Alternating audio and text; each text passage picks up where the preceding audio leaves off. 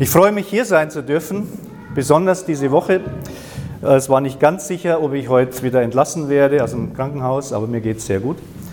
Und der Herr ist gut und jetzt bin ich da und freue mich echt, auch nach einem Jahr wieder vor euch stehen zu dürfen, Gottes Wort zu verkünden.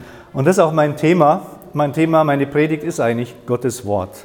Die Wichtigkeit vom Wort Gottes. Und wir haben eben dieses Lied gesungen und mach mir klar, was du sagst, ist wahr. Und das ist eigentlich genau der Vers, der mir, der mir auf dem Herzen lag. Und das, ich mute euch jetzt ein paar Verse zu, ein paar Bibelworte, ein paar Gedanken von mir äh, über die Wahrheit dessen, was wir gesungen haben, dass Gott uns klar machen möchte in unserem Herzen, das, was er sagt, ob im Alltag, durch den Heiligen Geist, auch durch, und durch sein Wort oder wie auch immer, was Gott sagt, ist wahr. Und was Gott sagt, ist heilsam und ist wichtig, ist lebensnotwendig. Also es soll halt darum gehen, äh, dass wir auf Gottes Wort bauen können. Ich habe ein Foto gemacht von einer Mini-Bibel, die ich habe, mein Mini-Psalmbuch in Hebräisch. Seit 99 etwa oder seit einem Vierteljahrhundert durfte ich Hebräisch unterrichten, jetzt nicht mehr in den letzten Jahren. Ähm, bitte die nächste Folie. Ähm, man erkennt es kaum. Es ist winzig, es ist etwa so groß, kleiner als eine Zigarettenschachtel. Nee, Streichholzschachtel. Ich bin nicht Raucher, daher weiß ich es ungefähr, ihr wisst ungefähr, sehr klein. Und man kann es nur mit Lupe lesen. Und ich habe es mal fotografiert und zwar wahllos aufgeschlagen, das Ding. Ähm, es ist Tehelim, das sind also die Psalter, die Lobpreisungen in der Bibel. Und hier seht ihr so eine Bleistiftspitze. Der Text ist quasi kleiner als eine Bleistiftspitze. Und man muss sich dann groß ziehen am Computer und dann könnte ich es jetzt wieder lesen. Jetzt habe ich aber, ähm, wenn es so klein ist, gedacht, wenn Gottes Wort wahr ist, ist es nicht sehr praktisch, dann ist es nur ein Dekoartikel. Also es ist schön zu haben, als Schlüsselanhänger zu schwer. Jetzt liegt es bei mir irgendwo rum, im Auto habe ich es jetzt immer. Aber trotzdem mag ich das.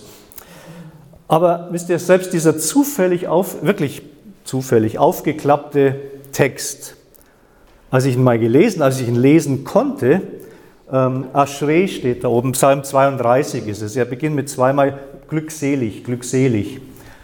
Ist schon bedeutsam. Also egal, wo du aufschlägst, Gott spricht uns an und wir müssen es verstehen können. Der Text ist hochbedeutsam und gerade wenn man ihn erlebt hat, da steht nämlich in diesem rechten Bild würde stehen, auf Deutsch übersetzt, ein Lied von David zum Nachdenken. Finde ich eine interessante Übersetzung. Ein Weisheitslied, ein Lehrgedicht, man weiß gar nicht genau, wie man das übersetzt. Zum Nachdenken ist aber genial, weil jedes Wort Gottes ist eigentlich zum Nachdenken. Und dann heißt es, glücklich sind alle, denen Gott ihr Unrecht vergeben und ihre Schuld zugedeckt hat. Wie wunderbar ist das. Und dann noch mal ein zweites Mal, glücklich ist der Mensch, dem der Herr seine Sünden nicht anrechnet. Man merkte, das klingt fast so ähnlich wie der Beginn des Psalters, des Buches der Psalmen. Glücklich der Mann, der nicht wandelt im Rat der Gottlosen und so weiter, sondern seine Lust hat an der Weisung des Herrn und über ihr nachsinnt Tag und Nacht. Mit dem ersten glücklich beginnt das Gebet der Psalmen. Es ist zweimal glücklich hier in diesem Psalm und dann dachte ich, das nehme ich jetzt, das ist eigentlich für mich so, Gott will, dass wir glücklich sind. Im Psalm 1 ist es glücklich, der das Wort Gottes liebt. Im Psalm 2 ist es glücklich, der sich vor dem Sohn Gottes beugt. Glücklich alle, die sich bei ihm bergen. Küsst den Sohn, heißt es dort. Das hat nichts mit Glücksspiel zu tun. Gott will, dass wir glücklich sind. Gott will, dass wir glücklich sind. Aber dieses Glück ist eben nicht bedingungslos.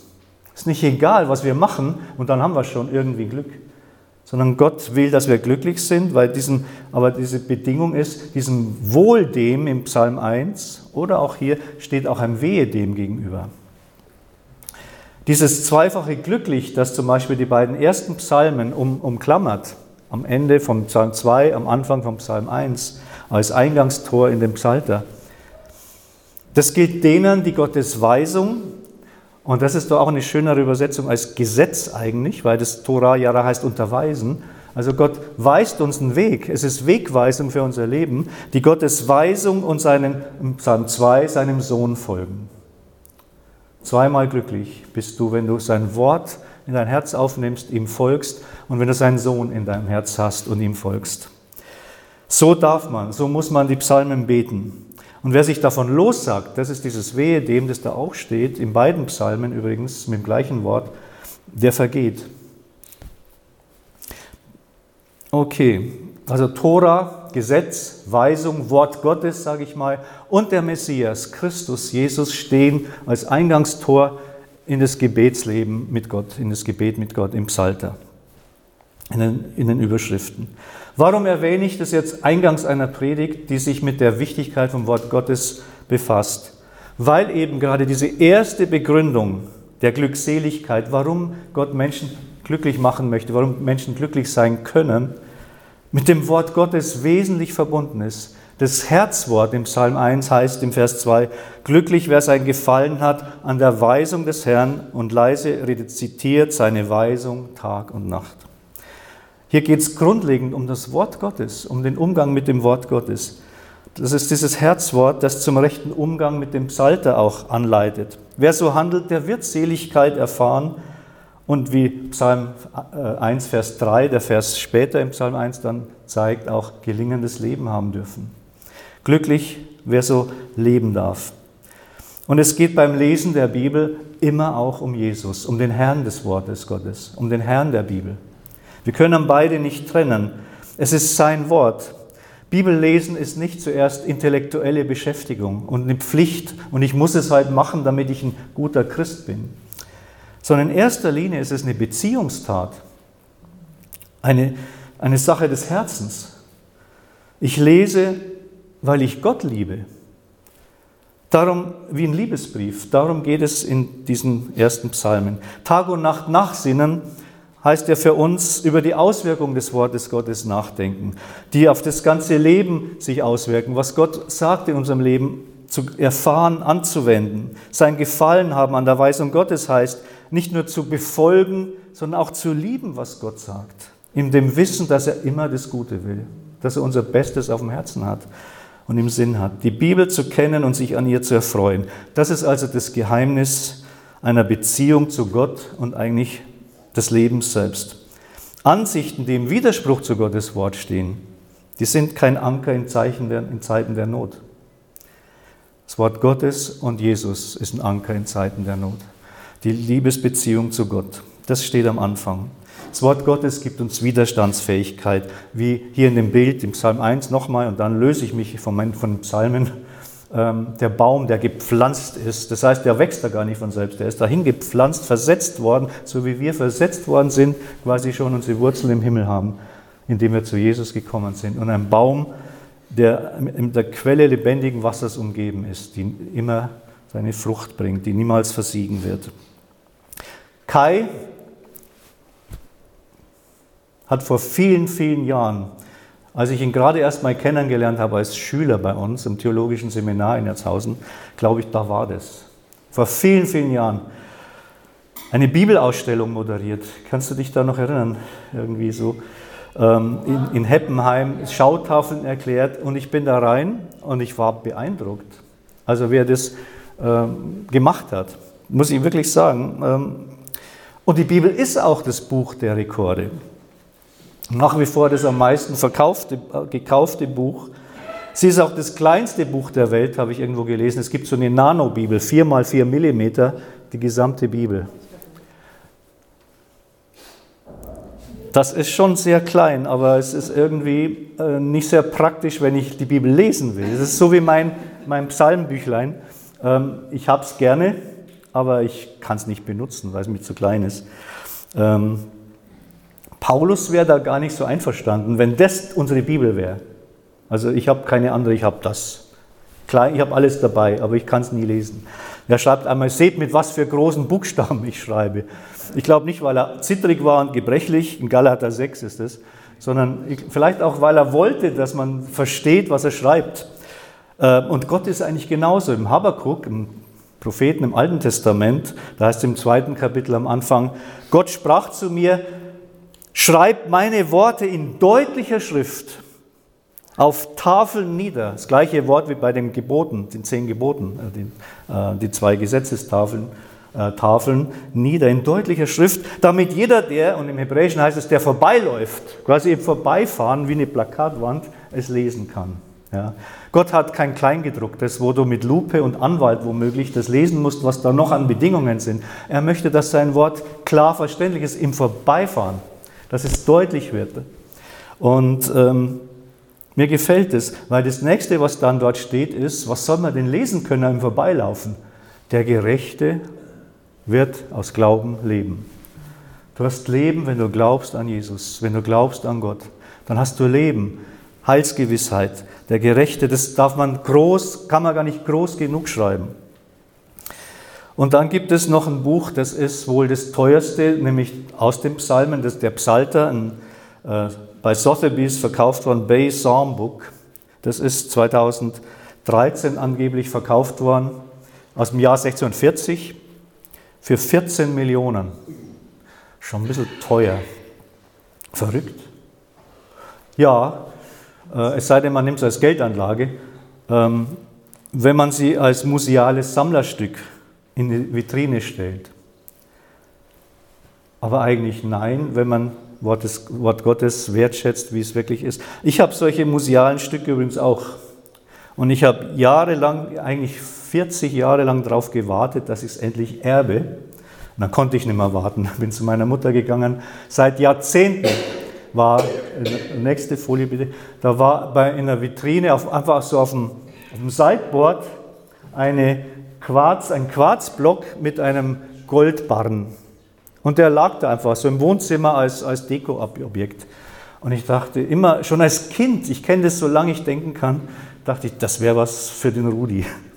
Also, also damals aber nur, weil, weil ich es interessant fand. Und später wurde es vergessen, dann war es im Schublade irgendwo. Und dann habe ich meine Mutter gefragt, du, brauchst du das noch? Ähm, Nö, das kannst du haben. Ah, ich habe mich gefreut, weil ich habe undeutlich gelesen, das sieht man vielleicht im, im nächsten Bild, ich weiß nicht genau, äh, da habe ich es dann befreit, aber im Quarzblock hat man nur undeutlich gelesen, dass es Degussa 999,9 Feingold 50 Gramm ist. Und das fand ich nicht schlecht.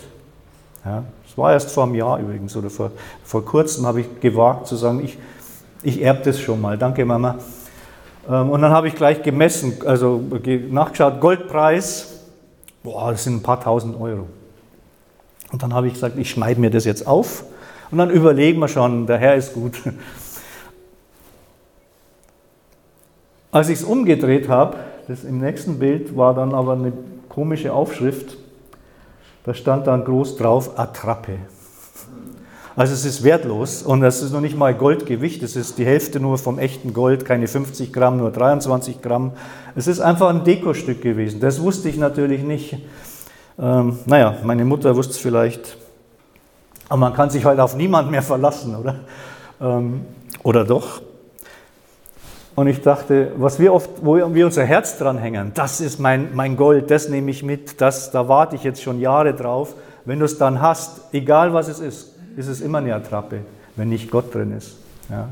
Egal was du hast. Und wenn du noch so schöne Dinge dir ersehnst, aber wenn du sie aufpackst, komischerweise verliert sich dann kurze Zeit die Freude daran, weil es letztlich nichts gibt, was permanent Freude geben kann als Gott, als die Liebe Gottes in unserem Herzen. Und die Bibel ist echtes Feingold. Das ist wirklich mehr, äh, gibt es noch mehr als 999er Feingold. Im Psalm 19 steht, wieder ein Psalm, tut mir leid, aber das ist so meine, meine Liebe. Wertvoller als Gold, kostbarer als viel feines Gold ist dein Wort, deine Gebote, Herr. Gottes Wort ist tatsächlich viel kostbarer. Süß wie Honig. Wirklich? Gottes Wort. Kennen wir das so im Alltag, dass es uns immer so süß wie Honig erscheint? Im Psalm 1 hatten wir bereits Ähnliches gehört, der seine Lust hat an der Weisung des Herrn. Also es ist eine Herzenssache bei dem Beter hier. Und anderswo übrigens, der übrigens auch alttestamentliche Beter, erklärt er im Psalm 119, 45, ich darf wandeln in weitem Raum, in einem weiten Land, weil ich lebe, wie ich will. Nee, gerade im Gegenteil, weil ich deine Gebote suche.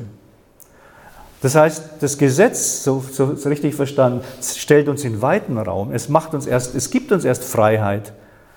Ja. Wie empfinden wir das so?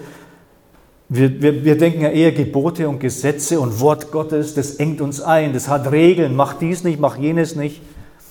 Merkt ihr, diese Texte sagen etwas ganz anderes. Und das kann man nur verstehen von der Beziehung her, dass man sagt, Gott will wirklich mein Bestes. Er liebt mich durch und durch. Und deswegen will ich seinen Liebesbrief lesen. Und deswegen lese ich seine Worte auch anders. Das ist eine Beziehungssache. Das Geheimnis, deine Bibel zu lieben, ist nochmal Gott, den Herrn zu lieben. Jesus sagt, wenn ihr mich liebt, werdet ihr meine Gebote halten. Es wird leicht sein, wenn ihr mich. Es ist, er sagt, es ist auch eine Liebesbeziehung, eine Herzenshaltung. Lies nicht die Bibel, wenn überhaupt, nur aus Schuldgefühl. Bitte dann Gott um eine neue Liebe in dein Herz zu ihm. Und dann kommt das andere. Es ist eine Sache der Beziehung. Und bloßen Museumscharakter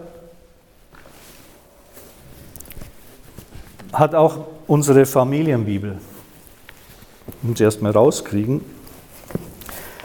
Seit 1880 war die irgendwo in irgendwelchen Schränken und Zimmern, ist nicht sehr ansehnlich eigentlich, ist schon eben sehr alt. Ähm, es ist ein Eintrag 1866 gedruckt worden und seitdem ist sie in unserer Familie. Aber eigentlich reiner Museumscharakter auch. Also ob das so klein ist, dass man es nicht mehr lesen kann, oder ob das riesig ist, aber nie benutzt wird, fast unansehnlich in einem Eck, in einem Regal verstaubt, ist das Gleiche eigentlich. Es, es, es, es ist nicht das Wort, das uns nähert. Wir müssen das Wort aufnehmen, über ihm nachsinnen Tag und Nacht. Ja? Ich darf das mal abstellen. Seit, ich glaube, alle Generationen, die nach 1900 geboren wurden, haben das nicht mehr benutzt. Und irgendwann, auch schon als Teenager, mit 15 habe ich mich bekehrt, habe ich meine Oma gebeten, so wie bei meiner Mama später, ja, brauchst du das noch? Und natürlich, und, und seitdem ist es bei mir und wandert von Wohnung zu Wohnung und Zimmer zu Zimmer auch. Ähm, aber was ist, wenn man sie mal öffnen würde, diese Bibel? Erwiese sich das Ganze dann auch als fromme Attrappe? Heiliges Buch, altehrwürdig oder nur alt? Besser nicht öffnen? Ja, das sind so die Fragen mit Gottes Wort. Was macht Gottes Wort? Wie meint es hier? Äh, durch den festen Einband kann man ja nicht reinblicken, was so alles drinsteht. Ist vielleicht dann auch besser so, weil immerhin, wenn man, ich denke jetzt an meine Familiengeschichte, die vor mir war und ist, ähm, weil man ja immerhin getauft ist, weil man, wie, wie wir damals sagen, ich habe meinen Glauben, ja, weil man ja irgendwie wo rein kultiviert ist, ähm, geboren ist, in die Tradition hinein. Und man hat auch eine Bibel im Haus. Ja, wir haben immer schon eine Bibel, über 100 Jahre schon. Und wir sind alle getauft. Also äh, bleibt vielleicht, wenn ich es nicht aufmache und anfange drin zu lesen, die Illusion, dass es echt ist. Auch mein Glaubensgold ist, ich habe meine religiöse Religiosität. Dann bleibt vielleicht die Illusion, dass man glaubensmäßig reich ist auf dem richtigen Weg. Man ist ja schließlich Christ. Es könnte ja sein, dass ich beim Leben, Lesen entdecke, dass Gott Ansprüche an mich stellt, dass dieses Buch mich und mein Leben hinterfragt. Und das will ich vielleicht nicht. Kennt ihr sowas, solche Gedanken? Oder kennt ihr Menschen, die so denken? Ich habe mich, äh, ich fand es toll, was eine alte Afrikanerin, habe ich gelesen, die hat Folgendes gesagt. Ich kann viele Bücher lesen, aber dieses Buch liest mich. Da ist was dran. Man hat eine Umfrage gemacht, was Menschen erwarten vom Wort Gottes, also in Gemeinden, so in den Kirchen, landläufig. Und ein Pfarrer sagte, erwartet wird Bibeldiplomatie. Das heißt, das Wort Gottes so sagen, dass sich keiner dran stößt. Es soll nett sein. Aber dann bewirkt es ja doch nichts. Wenn der Arzt nur nett ist, mein Vater war Zahnarzt, der hat immer Kille Kille gemacht. Als Kind bin ich immer, wenn ich in die Praxis kam, zu ihm auf den Stuhl. Und ich durfte auch immer, habe immer Vortritt gehabt. Und dann hat er mich untersucht und wir nannten das als, als Kind Kille Kille. Später, also ab 12, 13, als er mal wirklich was gemacht hat, war es Killer Killer.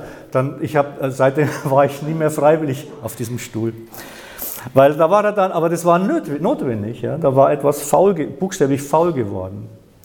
Kille, Kille. Also nur, okay, wir wollen Gottes Wort manchmal auch, auch vielleicht predigen, dass sie, dass sie uns streicheln, dass sie sagen, es, ist, es war wieder nett heute. Danke für diese nette Ansprache. Aber das Gottes Wort ist nicht immer so nett, wie wir es gerne hätten. Im Hebräer heißt es im Kapitel 4, Vers 12, es ist lebendig. Wie kann das sein? Ein Buch, das lebt. Also mein Buch lebte an sich ja nicht. Da leben vielleicht ein paar Spinnmüben, die sich zwischen den 150 Jahre alten Seiten tummeln. Aber im Hebräer, da heißt es eben, das Wort Gottes ist lebendig, voller Energie, schärfer als jedes zweischneidige Schwert und durchdringend bis zur Trennung von Seele und Geist. Und ein Richter der Gedanken und Überlegungen des Herzens. Alles ist bloß und aufgedeckt vor den Augen dessen, mit dem wir es zu tun haben. Was ist hier gemeint? Es geht hier um das Wort Gottes. Hat das Wort Augen? Oder ist hier plötzlich Gott selbst gemeint? Ja, ich denke beides. Immer wieder in der Bibel lesen wir, dass der dreieinige Gott, Vater, Sohn, Heiliger Geist untrennbar mit dem Wort Gottes verbunden ist. Du kannst nicht sagen, ich glaube an Jesus, aber die Bibel ist mir egal. Das kann man sagen, ja. man, man hört es auch öfters. Aber es ist eigentlich sehr schade, es ist traurig, weil unser Herr sich selbst mit seinem Wort engstens verbunden hat. Wenn ihr Mose glaubtet, so würdet ihr mir glauben in Johannes 5. Denn er hat von mir geschrieben. Wenn ihr aber seinen Schriften nicht glaubt, wie werdet ihr dann meinen Worten glauben? Wenn du der Bibel nicht glaubst, wie willst du Jesus glauben? Oder Johannes 7, wer an mich glaubt, wie die Schrift gesagt hat, dann musst du sie aber auch lesen. Aus dessen Leib fließen Ströme lebendigen Wassers. In Johannes 14, Jesus antwortet, sprach, wenn jemand mich liebt, wird er mein Wort halten, mein Vater wird ihn lieben und sie werden, wir werden zu ihm kommen und bei ihm wohnen. Wenn jemand mich liebt, wird er mein Wort halten. Das Wort Gottes und sein Wille, die fallen nicht immer einfach vom Himmel. Und sie stehen auch nicht unbedingt immer auf dem Armband, was würde Jesus tun. Ja, um das zu wissen, was Jesus tun würde, brauchst du eben dieses Buch, das Wort Gottes. Wie könnte es denn auch noch anders sein? Wir leben aus jedem Wort, das aus dem Mund Gottes kommt, heißt es. Und ich bin ja auch angewiesen darauf, dass Gott mich täglich ernährt. Ich lebe nicht vom Glauben an die Bibel, sondern davon, dass Gott immer wieder durch die Bibel zu mir redet. Lebendiges Wort. Wisst ihr, ich glaube, es ist etwa so. Nehmen wir an, ich, ich habe Englisch studiert, auch ähm, früher mal. Ich lese ein Buch von Charles Dickens, englischen Autor, 19. Jahrhundert, eine Geschichte zweier Städte. Lesenswert, finde ich, wunderbar erzählt und sie kann mich intellektuell ich lerne was dabei, ästhetisch, ich finde sie gut geschrieben oder emotional, sie ist ja auch tragisch und bewegend, ansprechen. Auf allen möglichen Ebenen kann mich so ein Buch ansprechen. Aber ihr Autor ist vor über 150 Jahren verstorben, 1870. Was mich heute anspricht, ist allein die, der Buchstabe noch, die Erzählung, das, was transportiert wird. Und ich bin absolut der Überzeugung, dass es mit der Bibel anders ist, mit dem Wort Gottes dass sie mich auf all diesen Ebenen ansprechen kann. Aber darüber hinaus lebt ihr Verfasser in alle Ewigkeit und ist da, wenn ich lese. Er redet mit mir, wenn ich zu seinem Buch greife. Es ist eine, eben lesen, Bibellesen ist eine Beziehungssache. Weniger, ich lerne mal ein bisschen was, das ist wichtig, aber das ist nicht der Hauptgrund. Sonst werden wir nur tote Rechtgläubige oder, oder Gefäße voller toter Rechtgläubigkeit. Aber wir brauchen die lebendige Wahrheit in uns. Und das ist Jesus Christus, durch sein Wort auch. Also, der Autor begleitet mich quasi in, seiner, in meiner Lektüre und sagt, schau mal, die Ruth, die liest gerade in meinem Wort. Ich möchte ihr heute einen bestimmten Vers durch meinen Geist lebendig machen. Und das haben viele erlebt. Das Wort wird lebendig und wirksam, um zu trennen von dem, was nicht in Ordnung ist. Das Wort Gottes durchtrennt nämlich unsere Quarzblöcke in denen wir unsere vermeintlichen, auch religiösen Schätze jahrzehntelang eingegossen haben und denken, das ist echt, weil es undeutlich wird, immer undeutlicher. Und wir merken gar nicht mehr, dass es eine Attrappe war, die uns verkauft wurde.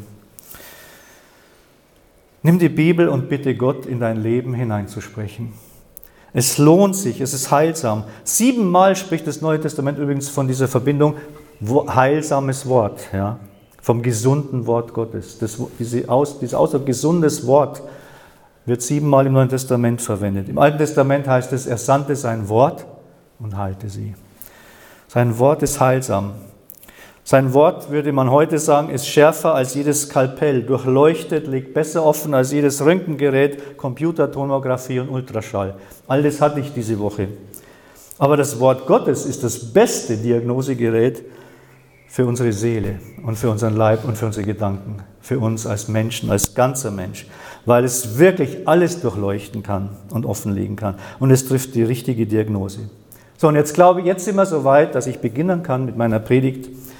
Äh, nach dieser langen Einleitung, jetzt kommt ein kurzer Schluss, zu sehen, dass Gottes Wort nicht einfach nur ein Buch ist, das man im Regal stehen hat oder sammelt als Dekoartikel und hin und wieder liest. Wenn Gott redet, dann geschieht's. Ja. Es hat Wirkung, wie der Hebräerbrief sagt. Es ist lebendig und voller Energie. Für mich ist es Teil vom Gottesdienst, ähm, wie Paulus mal gesagt hat, alles zu glauben, was in der Bibel steht. Und ich weiß auch nicht, es war immer schon, seitdem ich 15, seitdem ich mich bekehrt habe, war das immer leicht für mich. Ich war, bin auch irgendwie, weiß auch nicht warum, gesegnet. Ich nenne es mal gesegnet. Wollte sagen naiv, aber ich sage mal, ich bin gesegnet äh, mit diesem Gefühl, es ist ein Teil, es ist relativ leicht für mich einfach zu glauben, was da steht. Und das habe ich vor Jahren bei Paulus auch gelernt. Er war gefangen, sein Leben war bedroht, er stand vor dem römischen Statthalter Felix. Es ging um alles. Und wie beginnt er seine Verteidigungsrede vor Gericht? Ich bekenne dir offen, dass ich dem neuen Glauben folge. Ich sage dir offen, ich bin Christ. Den andere als Sekte bezeichnen. Und dass ich dem Gott unserer Vorfahren in der Weise diene. Und jetzt kommt's. Indem ich an alles glaube, was in seinem Gesetz, in den Propheten, in den Schriften geschrieben steht. Das ist schon eine interessante Art von Gottesdienst. Das ist seine Verteidigungsrede. Ich glaube alles, was, so diene ich dem Gott unserer Väter. Apostelgeschichte 24, 14. Es steht geschrieben, so hat Jesus selbst alle Versuchungen abgewehrt. Es steht geschrieben. Ich glaube, die Apostelgeschichte ist gar keine Sammlung von Wunderberichten und das ist nicht das Wesentliche, bei weitem nicht. Sie ist ein Dokument der Ausbreitung der Urgemeinde durch die Verkündigung von Gottes Wort. Wunder folgen der Predigt und bekräftigen das Wort. Zeichen und Wunder findest du in der Apostelgeschichte etwa neunmal beziehungsweise dreizehnmal. Die beiden Begriffe Zeichen und Wunder, neun oder dreizehnmal. Aber das Wort, Logos im Griechischen, das Wort wird 65 Mal in der Apostelgeschichte erwähnt. Es geht um das Wort Gottes, das ist das Zentrale. Und das heißt es, die, Worte wachsen, Wachstum werden nie mit Wunder verbunden im Apostelgeschichte, sondern mit Wort Gottes. Das Wort Gottes wuchs. Es wuchs das Wort Gottes und das wuchs das Wort Gottes. Glücklich ist der Mensch, haben wir am Eingangs gehört, der Gottes Wort liebt und Tag und Nacht darüber nachsinnt. Und er wird sein wie ein Baum, er wird gelingen haben auf all seinen Wegen. Er wird erfolgreich sein. Das Gleiche wird bei Josua gesagt, als er den schwersten Job, Auftrag bekommt seines Lebens oder überhaupt die Nachfolge Moses, die Einnahme des Landes.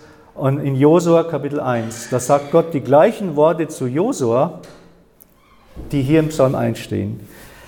Lass das Buch des Gesetzes nicht aus deinem Munde kommen, sondern betrachte es Tag und Nacht damit, es dir, damit du Erfolg hast, damit du gelingen hast. Die gleichen Worte kommen da vor bei Josua 1.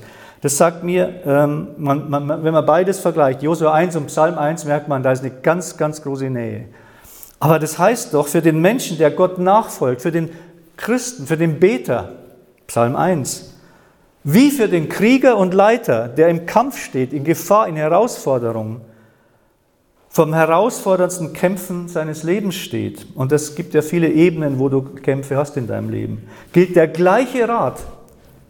Halte fest am Wort Gottes. Kleine persönliche Geschichte. 82, ich war noch nie lange in der Gemeinde, hat mich, äh, war ich mit einer Gruppe von Geschwistern aus der Regensburger Gemeinde, wo ich herkam oder wo ich war, in Schweden. Wir sind ganz Schweden abgefahren und Zeugnisse, Musik und so gegeben. Und, und ich habe dort in einer der vielen Städte, in Gävle, irgendwo im Nord- oder Schweden, glaube ich, in Jävle äh, habe ich eine, war mal bei einer reifen Christin, eine alte Frau, also die war vielleicht so Anfang 40, ich weiß nicht, aber ich war ja damals Anfang 20. Mir kam sie schon älter vor, aber ne, sie, ich wusste damals schon, das ist eine reife Christin. Und die hat zum Abschied mir und einem Freund, wir waren bei ihr zu zweit, ähm, gebetet, bevor wir gehen durften. Ich bete für euch und hat uns ein Wort gegeben. Und dann hat sie uns dieses Wort mitgegeben, und nun vertraue ich euch Gott und dem Wort seiner Gnade an, das vermag aufzuerbauen und das Erbe zu geben unter allen Geheiligten. Damals wurde mir vielleicht zum ersten Mal bewusst, Gott und sein Wort gehören zusammen. Nun vertraue ich euch Gott und seinem Wort an, das Kraft hat, euch aufzuerbauen und euch ein Erbe im Himmel zu geben. Das hat mich damals irgendwie berührt. Und das Wort steht ja in der Abschiedsrede des Paulus in Apostelgeschichte 20. Man könnte sagen, er war fast ihr Pastor, also die Ältesten von Milet äh, holen, äh, rüberholte und sagte diese Worte. Es war eine Herzensbeziehung entstanden. Und dann hat Gott ihm prophetisch oder ihm innerlich gezeigt, wenn er jetzt weggeht und nie mehr wiederkommen wird.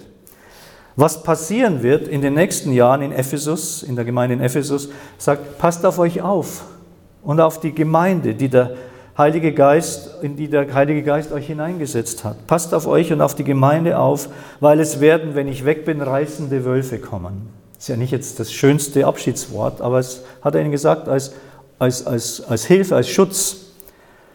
Ja, ich weiß, dass das passieren wird. Und jetzt, wo er geht, wie, sagt er, wie kann ich sie darauf vorbereiten? Und dann kommen diese Worte. Deswegen befehle ich euch Gott und seinem Wort an. Das vermag aufzuerbauen und ein Erbe unter allen Geheiligten zu gehen. Interessant ist, dass es nicht heißt, ich vertraue dir das Wort an. So im Sinne von, dann lies doch mal drin, dann nimm mal das Buch, fang an zu lesen. Handle du und gebrauche das Wort als Objekt. Dann kannst du vielleicht was aufbauen, dann kannst du was erben. Das sagt der Text eigentlich nicht. Er sagt umgekehrt, ich vertraue dich dem Wort an. Du bist das Objekt.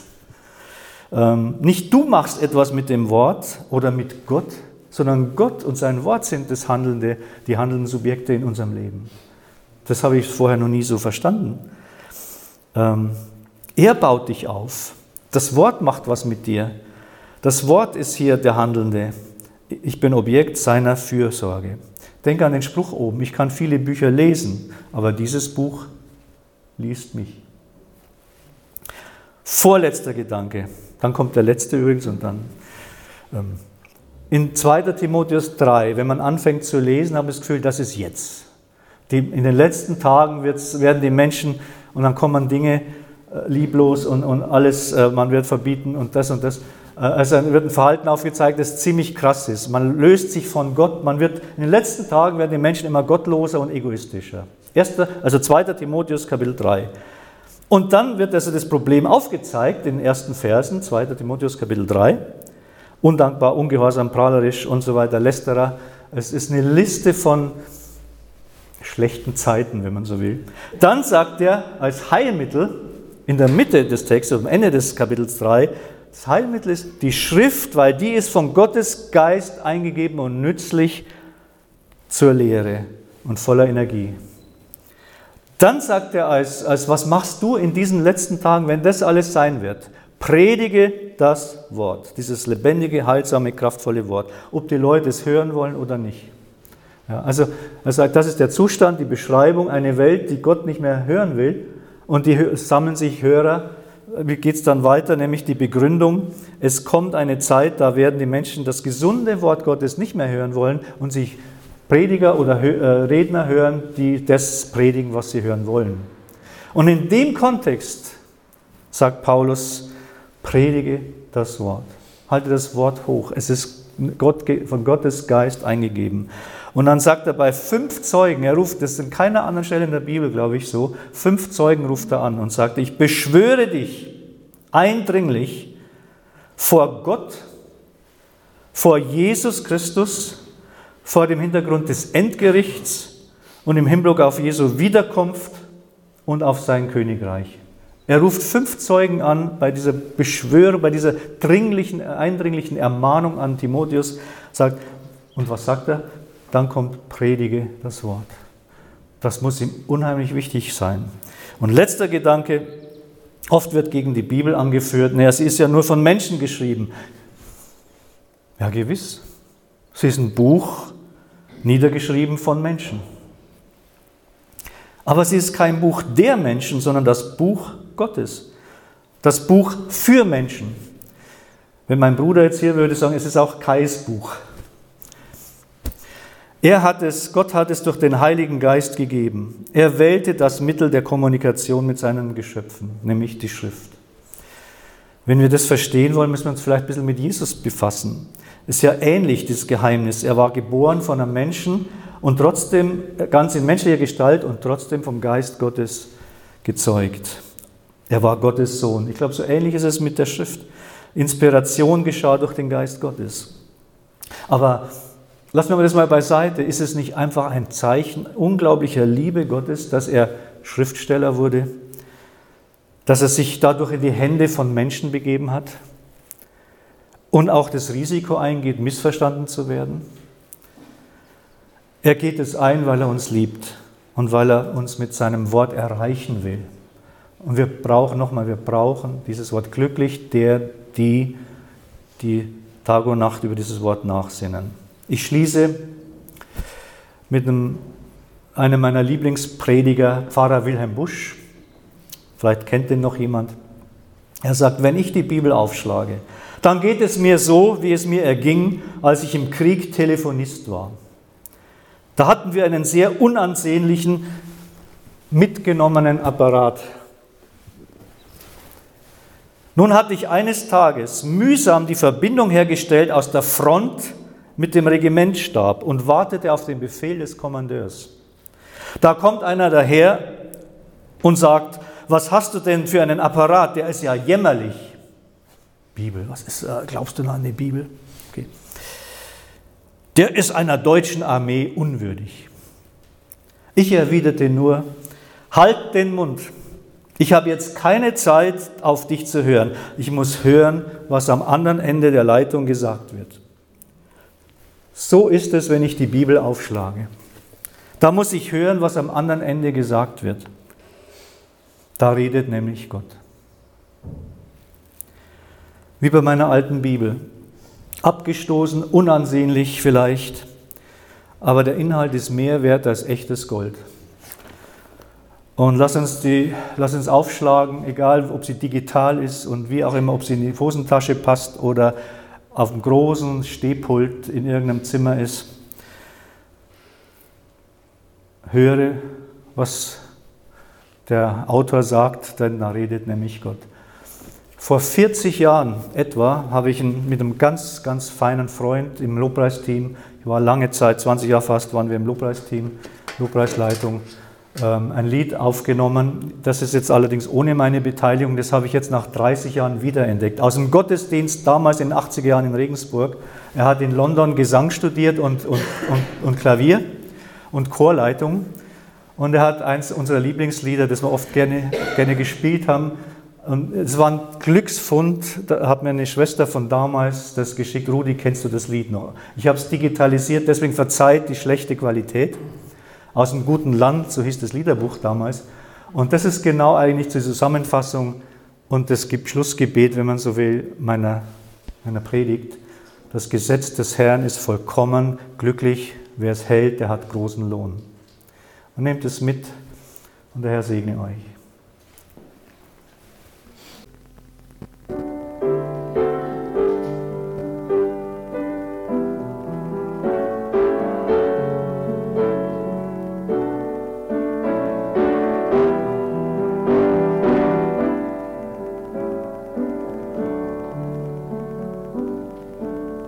Gesetz des Herrn ist vollkommen und erquickt die Seele. Das Zeugnis des Herrn ist gewiss und macht die Unverständigen weise. Sie sind köstlicher als Gut als viel feines Gold. Sie sind süßer als Honig und Honigseim.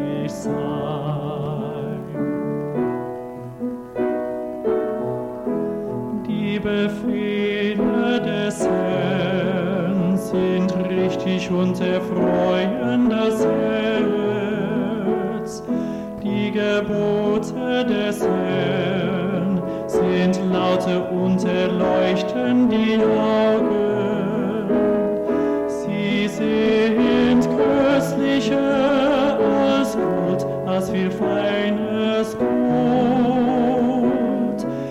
sind süßer als Honig und Honigseim. Die Furcht des Herrn ist rein und bleibt ewiglich. Die Rechte des Herrn sind wahrhaftig allesamt gerecht.